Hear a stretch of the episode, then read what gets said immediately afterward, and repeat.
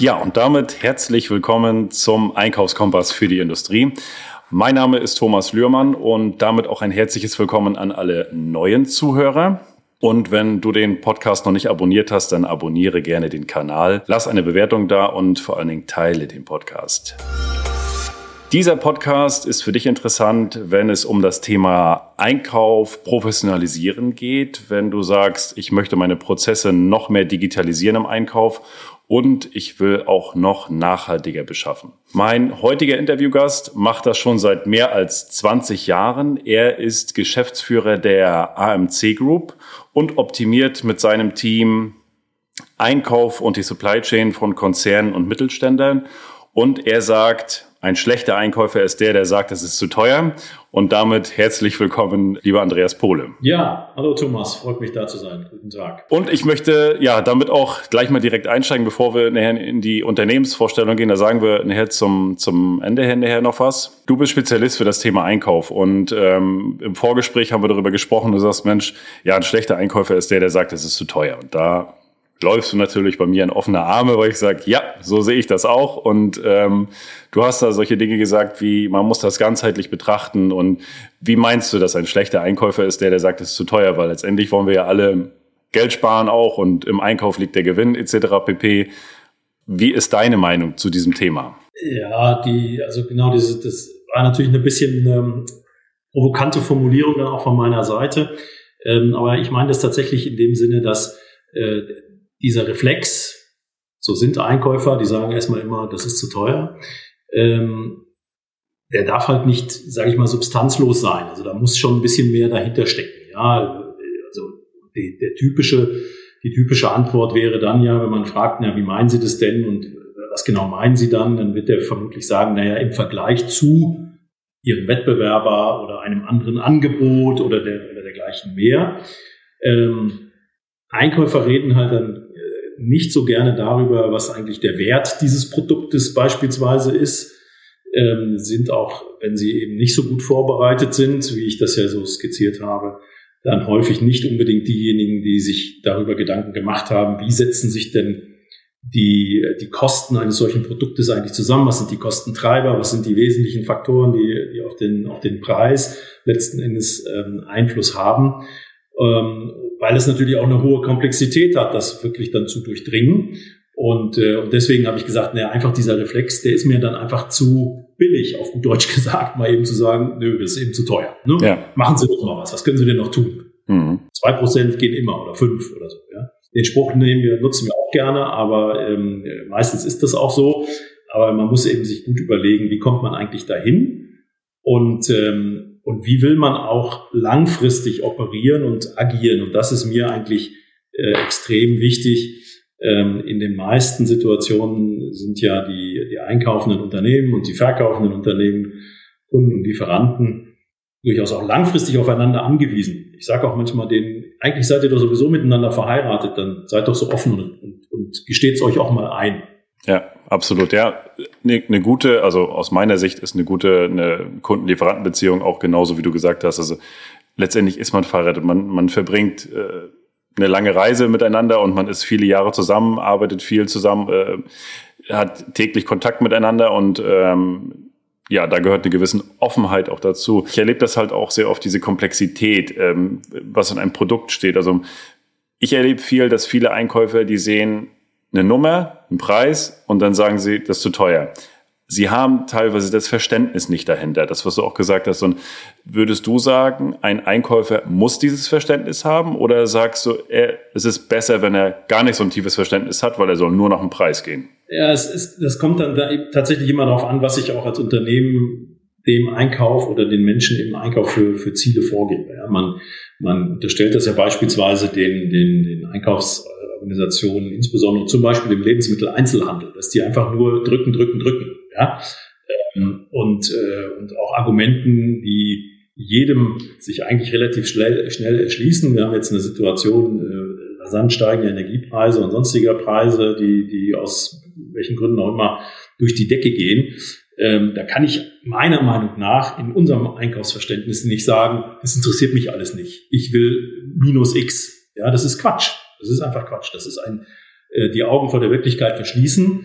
wenn man das, äh, wenn man das äh, nicht tut als Unternehmen, und es gibt natürlich Unternehmen, die dann so ticken, ähm, da ist es dann wahrscheinlich ganz gut, wenn der Einkauf gar nicht so viel Ahnung hat, ja, dann ist das eben nur derjenige, der mit den, mit den Daumenschrauben agiert. Ähm, wir beraten unsere Kunden aber tatsächlich eher dahingehend, das anders zu tun, weil dieses mit den Daumenschrauben agieren typischerweise eben ähm, eigentlich endlich ist und nicht äh, dazu dient, wirklich langfristig gemeinsam partnerschaftlich äh, zu arbeiten. Ja? Der im Grunde genommen hat ein, ein, ein Kunde auf seinen Lieferanten, ich sag mal, auch ein Stück weit angewiesen ist, weil er sagt, das ist ein guter Lieferant, der, der die Qualität stimmt, die, die Lieferzeiten stimmen, äh, geringe Fehlerquote ähm, und so weiter und so fort, hoher Servicegrad.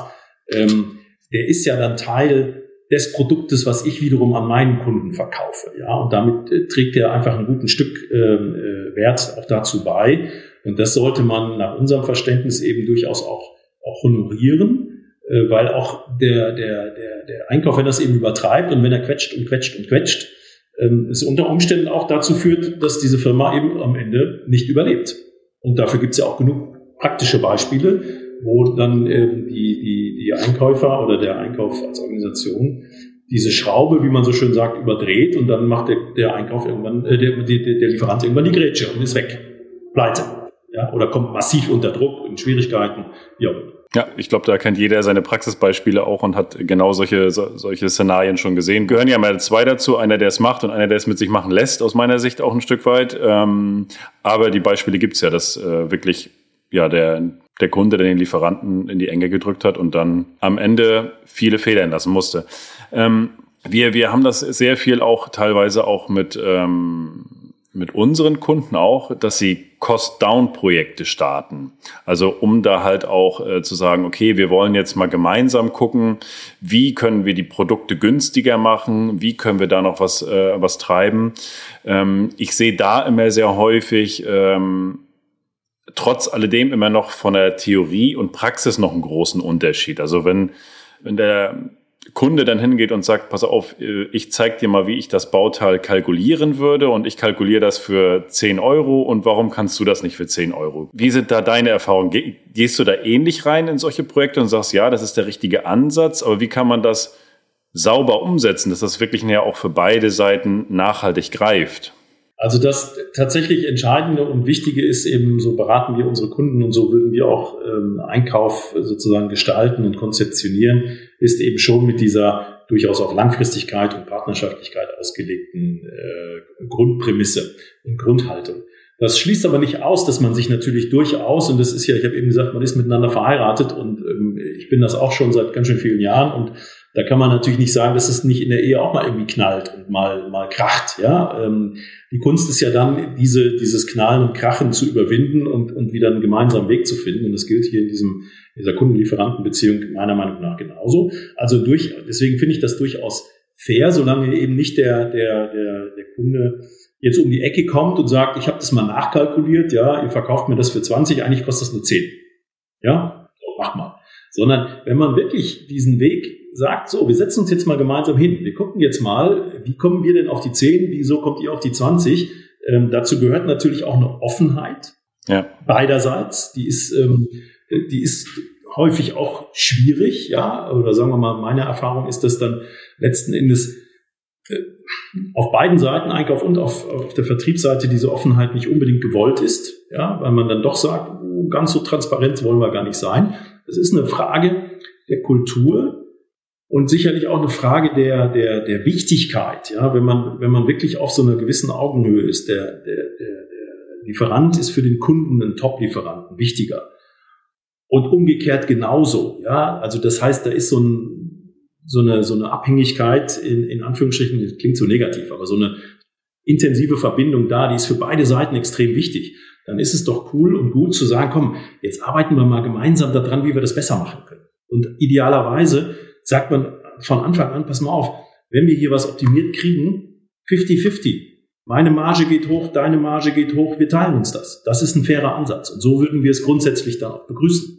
Was, welche andere, welches anderes Ratio als eine 50-50 sollte es da geben, meiner Meinung nach? Also das ist einfach der faire, Grundgedanke, den ich da ähm, äh, propagieren würde. Das ist ein sehr, sehr guter Ansatz. Habe ich so noch nicht erlebt, aber grundsätzlich ja, hast du recht. Also weil wenn man sich Bauteile anguckt oder Produkte ansieht und sagt, Mensch, da können wir das optimieren, da können wir das, das können wir für, wenn wir das so machen, können wir das für einen halben Preis produzieren. Das wäre doch was. Ja, super, perfekt. Dann kam der Impuls vom Lieferanten, aber dann zu sagen, pass auf, wir lass uns beide Spaß daran haben. Sollen beide gewinnen. Sollen beide davon partizipieren. Ja. Also das ist der partnerschaftliche Ansatz.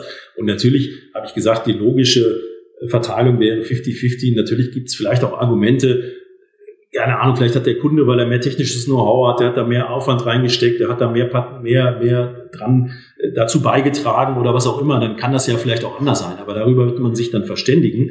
Aber äh, dann eben zu sagen, wir haben da irgendwie ein, äh, so, eine, so, eine, so, eine, so eine Cost in Engineering oder Downcosting oder wie auch immer du es jetzt eben genannt hast, betrieben.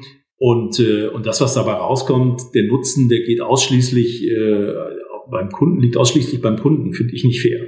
Ja, wird dann auch dazu führen, dass der Lieferant sagt, puh, ja, what's in it for me? Ja, was ist für mich drin? Also warum soll ich das denn machen? Ja.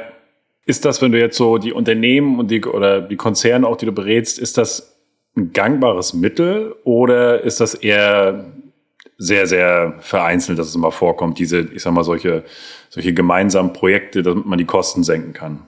Also wir sind äh, auf jeden Fall der Meinung, dass das sehr sinnvoll ist. Es kommt immer ein bisschen auf die Branche an äh, und auf die, ähm, auf, den, auf, den, auf die Rahmenbedingungen an.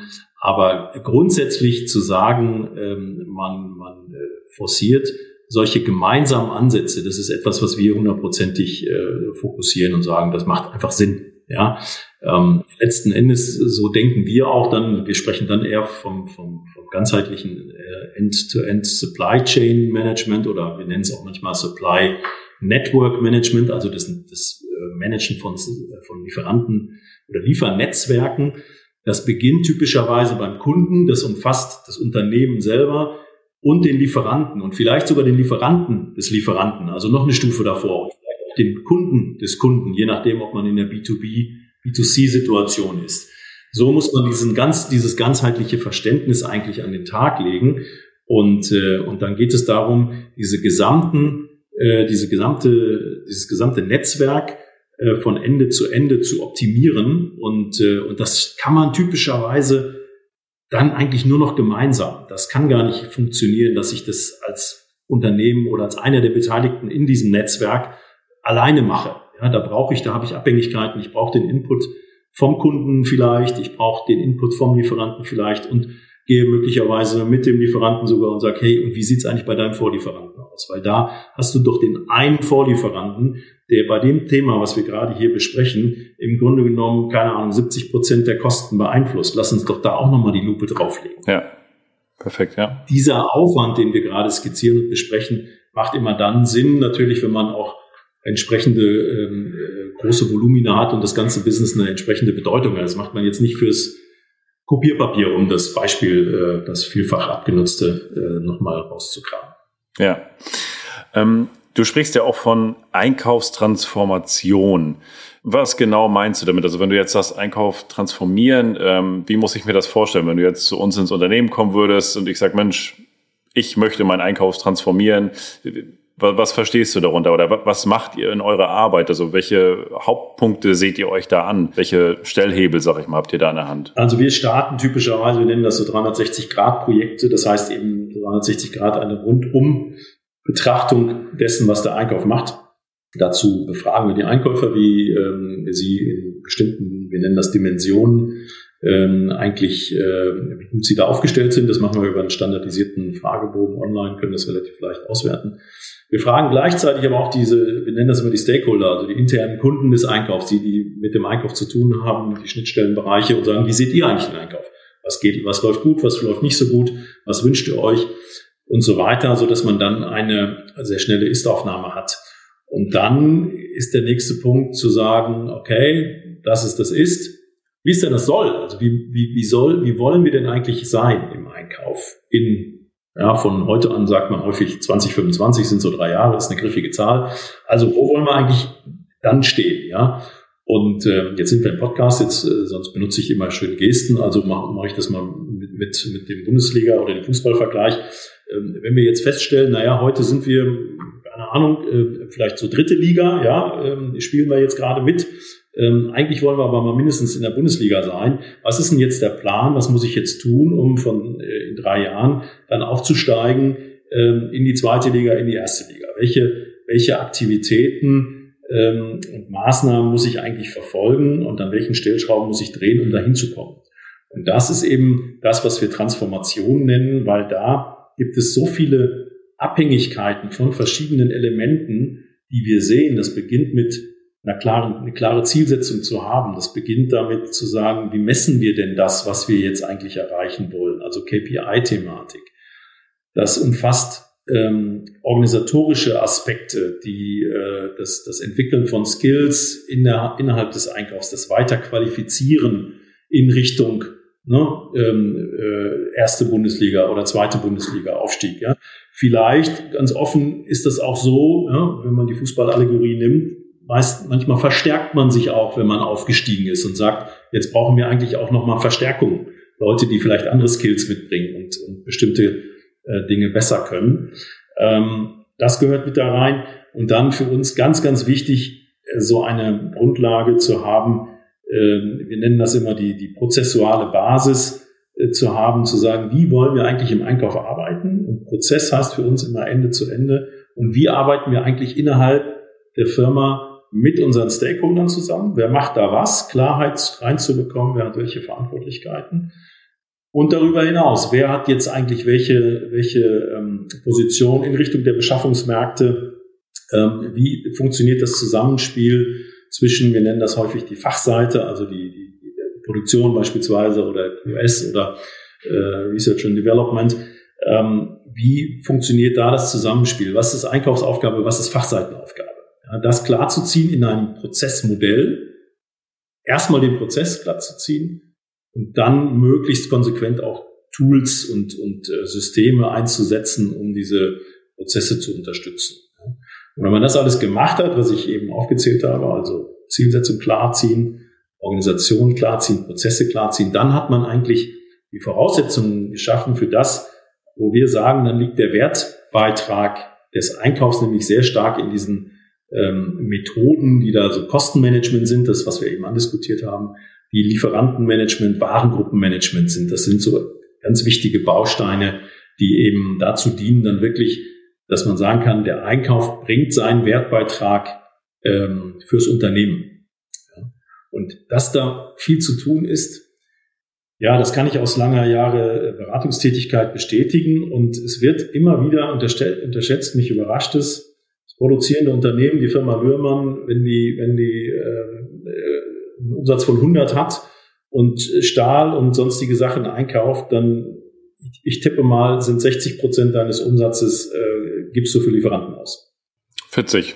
Mhm. Okay, gut. Mhm. Bisschen knapp daneben. Ja. Aber ein substanzieller Teil. Ja, und vermutlich, Absolut. wenn du die gesamte äh, G&V anguckst, ja, dann ist das wahrscheinlich noch vor Personal der größere Anteil. Den du an die, äh, auf dem Beschaffungsmarkt ausgibst. Und dementsprechend musst du einfach ähm, de, dem auch eine riesig große Aufmerksamkeit äh, zuschreiben und dafür sorgen, dass das wirklich professionell äh, und bestmöglich gemanagt wird. Ja, und ähm, dass das äh, wirklich in dem Sinne Wertschöpfung dann auch ähm, äh, zeigt, der Einkauf. Und das ist ja auch eine ganz spannende Frage, wie misst man das eigentlich? Ja, also, die klassische Kennzahl, die im Einkauf dann immer rumgeistert, ist ja Savings, Einsparungen. Ja, so. ist auch okay, kann man machen. Ja, aber wie misst man die? Ja, also da gibt's eine Komplexität. Ähm, ich habe äh, Konzerne gesehen, die haben die Definition nur von Savings auf, auf 20 Seiten aufgeschrieben. Wow. Ja, für alle möglichen Fälle. Ob das dann am Ende zu irgendwas führt, ähm, lassen wir mal dahingestellt. Aber das hat schon eine gewisse Komplexität. Wir sind, reden tatsächlich auch gar nicht so gerne nur von Savings. Wir reden lieber auch von Wertbeitrag. Ja, weil wir auch dann der Meinung sind, der Einkauf, weil er ja eben doch so eine wichtige Rolle hat, und eine wichtige Rolle spielt. Der kann natürlich zum einen ähm, in solchen Phasen, wie wir sie jetzt haben, dafür sorgen, wirklich Liefersicherheit äh, herbeizuführen, dass der, der Laden nicht stillsteht. Das ist äh, im Moment erste Bürgerpflicht natürlich für viele. Der kann aber auch in anderen Marktsituationen dafür sorgen, dass die, die Firma, die jetzt bestimmte Produkte einkauft, die Lieferanten, ähm, die, die Lieferanten so managt und die Lieferantenbeziehungen so aufbaut, dass ich als einkaufendes Unternehmen bestimmte Innovationen, die am Markt entstehen, als erstes bekomme, damit einen Wettbewerbsvorteil generiere im Vergleich zu meinen Marktbegleitern. Ja, weil ich ein, irgendein cooles neues Feature äh, habe, was es so noch nicht gibt. Sagen, machen wir uns mal nichts vor. Die, die, die meisten Features, äh, nehmen wir mal das Thema Automobil, das denken sich ja nicht diese sogenannten OEMs, die, die Markenhersteller selber aus, sondern das, das denken sich die Zulieferer aus. Ja? die Anzahl der Patente, die für neue, äh, neue Entwicklungen angemeldet werden, die, die auf der Zulieferseite äh, angemeldet werden, ist, ist um ein Vielfaches höher als die, die die, die ähm, OEMs anmelden. Ja, also da sieht man schon, wo die Innovation liegt. Und Einkauf wäre beispielsweise auch gefordert zu sagen, hey, wie kriege ich das denn hin, dass wir unsere Produkte, dass wir nicht immer nur über Preis reden, sondern aber auch über Verbesserungen zum Beispiel, ja, über Innovationen, die ich da reinbringen kann. Also das sind auch Elemente, von denen wir sagen, das ist dann der Wertbeitrag des Einkaufs. Wie man den quantifiziert, auch nicht so ganz unkompliziert wiederum, aber in diese Richtung denken wir. Also nicht nur Savings, sondern auch äh, Wertbeitrag, klar, Cashflow-Optimierung kann dazugehören, Bestandsoptimierung kann dazugehören und so weiter. Das sind alles Elemente, die man noch messen könnte. Sehr spannend. Also das, das ist Transformation mal in a nutshell, ja. In, ja. In zusammen das mit den Savings, ähm, das haben wir tatsächlich auch, ähm, sehen wir auch bei uns im Unternehmen. Das ist gar nicht so einfach darzustellen. Man sagt immer, ja, ist doch, äh, ist doch einfach. Aber ähm, so wie du schon gesagt hast, da gibt es ein Unternehmen, was 20 Seiten darüber beschrieben hat. Und ähm, so nach dieser 100% optimalen Lösung sind wir tatsächlich auch noch, wo wir sagen, Mensch, so, weil ich bin immer ein Freund davon, das einfach zu machen, dass wir da nicht noch eine Abteilung gründen müssen, die dann noch die Savings auswerten muss und äh, sondern dass man es auf einem einfachen Weg machen kann. Aber ja, das ist äh, auch ein Thema und ich finde auch sehr spannend, was du gerade gesagt hast, dass ähm, diese Innovation auch von den Lieferanten zu holen und gleichzeitig da den Einkauf mit in die Pflicht zu nehmen, ist, ist ähm, ja Beispiel Automobil, die sind da ja Vorreiter, äh, wo die Lieferanten halt viel mit ähm, Innovation um die Ecke kommen. Genau. Ja. Und das war Teil 1 mit Einkaufsspezialist Andreas Pohle. Wenn es dir gefallen hat, abonniere den Kanal, teile den Kanal und lass gerne eine Bewertung da. Und freue dich natürlich auf Teil 2, denn der kommt in den nächsten Tagen.